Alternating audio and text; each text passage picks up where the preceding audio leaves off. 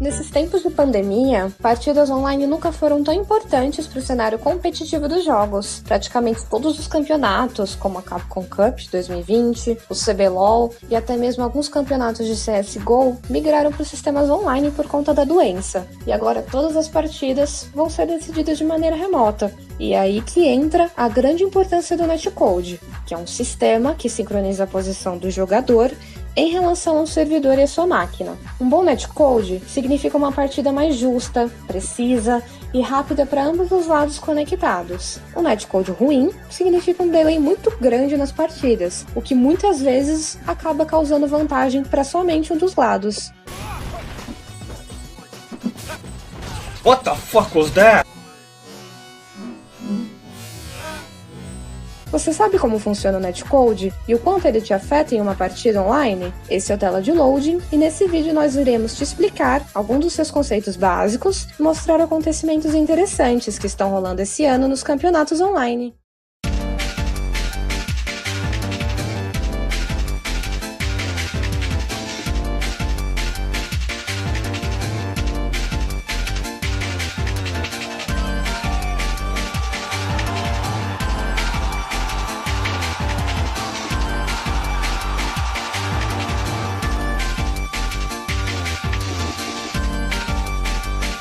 Servidor utiliza basicamente duas informações para definir o posicionamento de um jogador: a sua posição antes de se mover e a posição enquanto estiver realizando algum movimento. A partir desses dados, o papel do netcode é posicionar o jogador dentro do servidor, definindo a sua posição alvo, que também é conhecido como hitbox. Existem duas formas de fazer essa conexão o netcode com base no delay e com base no rollback. Simplificando, em um game com netcode delay based, quando você pressiona um botão, tem um atraso para o seu personagem poder agir, porque o jogo ele espera o outro lado receber as informações antes de mostrar o movimento em ambas as telas. De certa forma, seria o tipo de conexão mais justa, mas acaba sendo horrível jogar assim a não ser que ambas as partes tenham uma internet muito boa. Imagina, você tá numa partida com MS alto Aí você aperta o botão de soco e ele demora meio segundo para sair.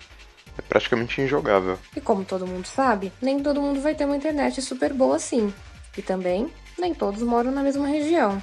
Obviamente, não existem milagres e não tem como remover 100% o atraso das duas conexões distantes. Mas existe uma forma de fazer seus inputs aparecerem na sua tela, mesmo antes da informação chegar na outra pessoa. Isso significa o rollback netcode. Mas aí você nos pergunta, como que é possível o servidor mostrar imediatamente o seu movimento, sendo que tem um atraso da sua internet? E a resposta é prevendo o futuro.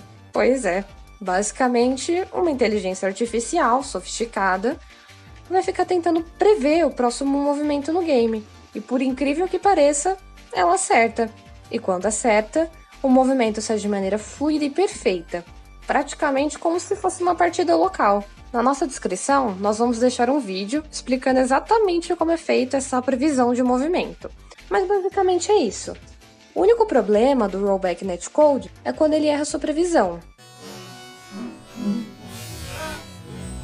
Em casos em que o delay dos dois jogadores não é tão grande, o rollback vai ser pequeno, cortando somente alguns frames do golpe inicial, mas em casos de extremo lag, gera o famoso efeito de teleporte dos jogadores. Outra coisa que também deve ser levada em consideração é que o netcode tem que ser justo, no sentido em que ambos os jogadores têm que estar sincronizados e cortando a mesma quantidade de frames. O Street Fighter V, por exemplo, é um jogo que por muito tempo ele teve um netcode bem problemático, onde diversas vezes favorecia o jogador com uma internet ruim, gerando os famosos lag switch, que eram basicamente botões integrados nos consoles para forçar o lag no videogame e ficar na vantagem.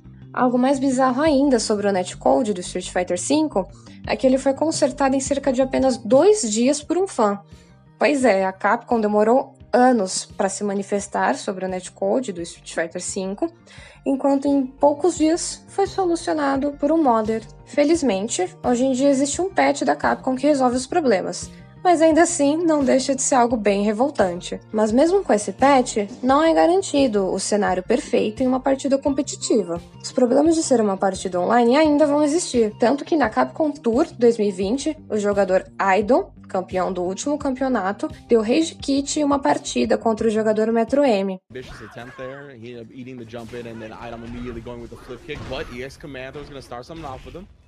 Roundhouse as well. Oh, right back into it. That's going to put him back towards the corner as well. Oh, do it again. God with the Azuna drop. Now you're one away from stun. Oh, and he does it again. Don't think I won't do it again. Oh. Spectating has been halted. What do you mean? What do you mean? It's Allegory of the Cave right here. A little fighting game philosophy for you. So this is you. You're a bronze rank Ken PS4 Wi-Fi, and this is Fighting Games Online. When you're in the cave, you're forced to watch this image dancing in front of you, and you're you're you're trapped here. This is your entire reality.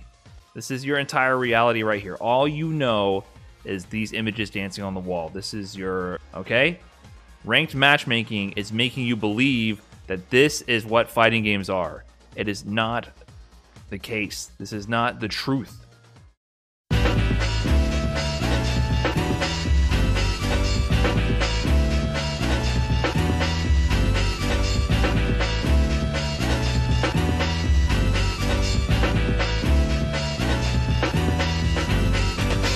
Até aqui, nós só falamos dos problemas de lag e netcode que acontecem em campeonatos online. Mas também existem outras coisas que também estão acontecendo esse ano em outros jogos, como no CBLOL, por exemplo. Dois jogadores da INTZ foram desconectados durante uma partida contra a PEN, em um momento bem crítico para o jogo, que pode ter sido provavelmente o responsável pela derrota do time. Porém, o time se aproximando pra cima do robô. Já liga o ultimate mais uma vez. Passagem sombria. Tem toneladas de escudo garantido. E NTZ não quer parar porque sabe que tem a força, tem a vida. Miguel! Pro flash ofensivo. Garante a eliminação. Acaba sendo eliminado. Outro caso polêmico também foi no Counter-Strike, no jogo da MBR contra o Chaos, onde teve várias jogadas controversas, com várias travadas na mira através da parede e várias outras coisas estranhas. Não houve provas de que os jogadores da Chaos estavam usando hack, mas fica muito difícil fazer essa análise, já que eles estavam jogando em casa, em seus computadores pessoais.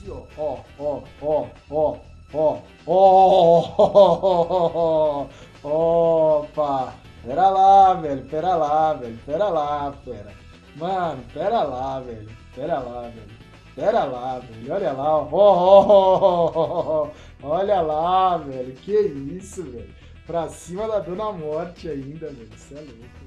É fato que um campeonato online se distancia muito da realidade de um campeonato presencial. Pelo menos em jogo de luta, é praticamente outro metagame. Acaba tendo essas situações que estragam todo o sentimento de competitividade do jogo. É óbvio que, pelo contexto atual que nós estamos vivendo, seria inviável um campeonato tradicional presencial. Mas também fica claro para mim, para nós, como os campeonatos online devem ser passageiros e, assim que possível, substituídos pelos presenciais. A proposta desse vídeo não é desmerecer um campeonato online, mas sim trazer a informação para vocês. Se você concorda ou não com a gente em algum ponto, comenta aí embaixo que a gente vai ler. É muito importante para nós recebermos um feedback de vocês. E a gente também está muito curioso para saber suas experiências, saber como vocês se sentem em relação a isso também, a opinião de vocês. E no geral é isso. Meu nome é Sara. Eu sou o Guilherme. E, e esse, esse, é o, é o Tela, Tela de Loading. loading.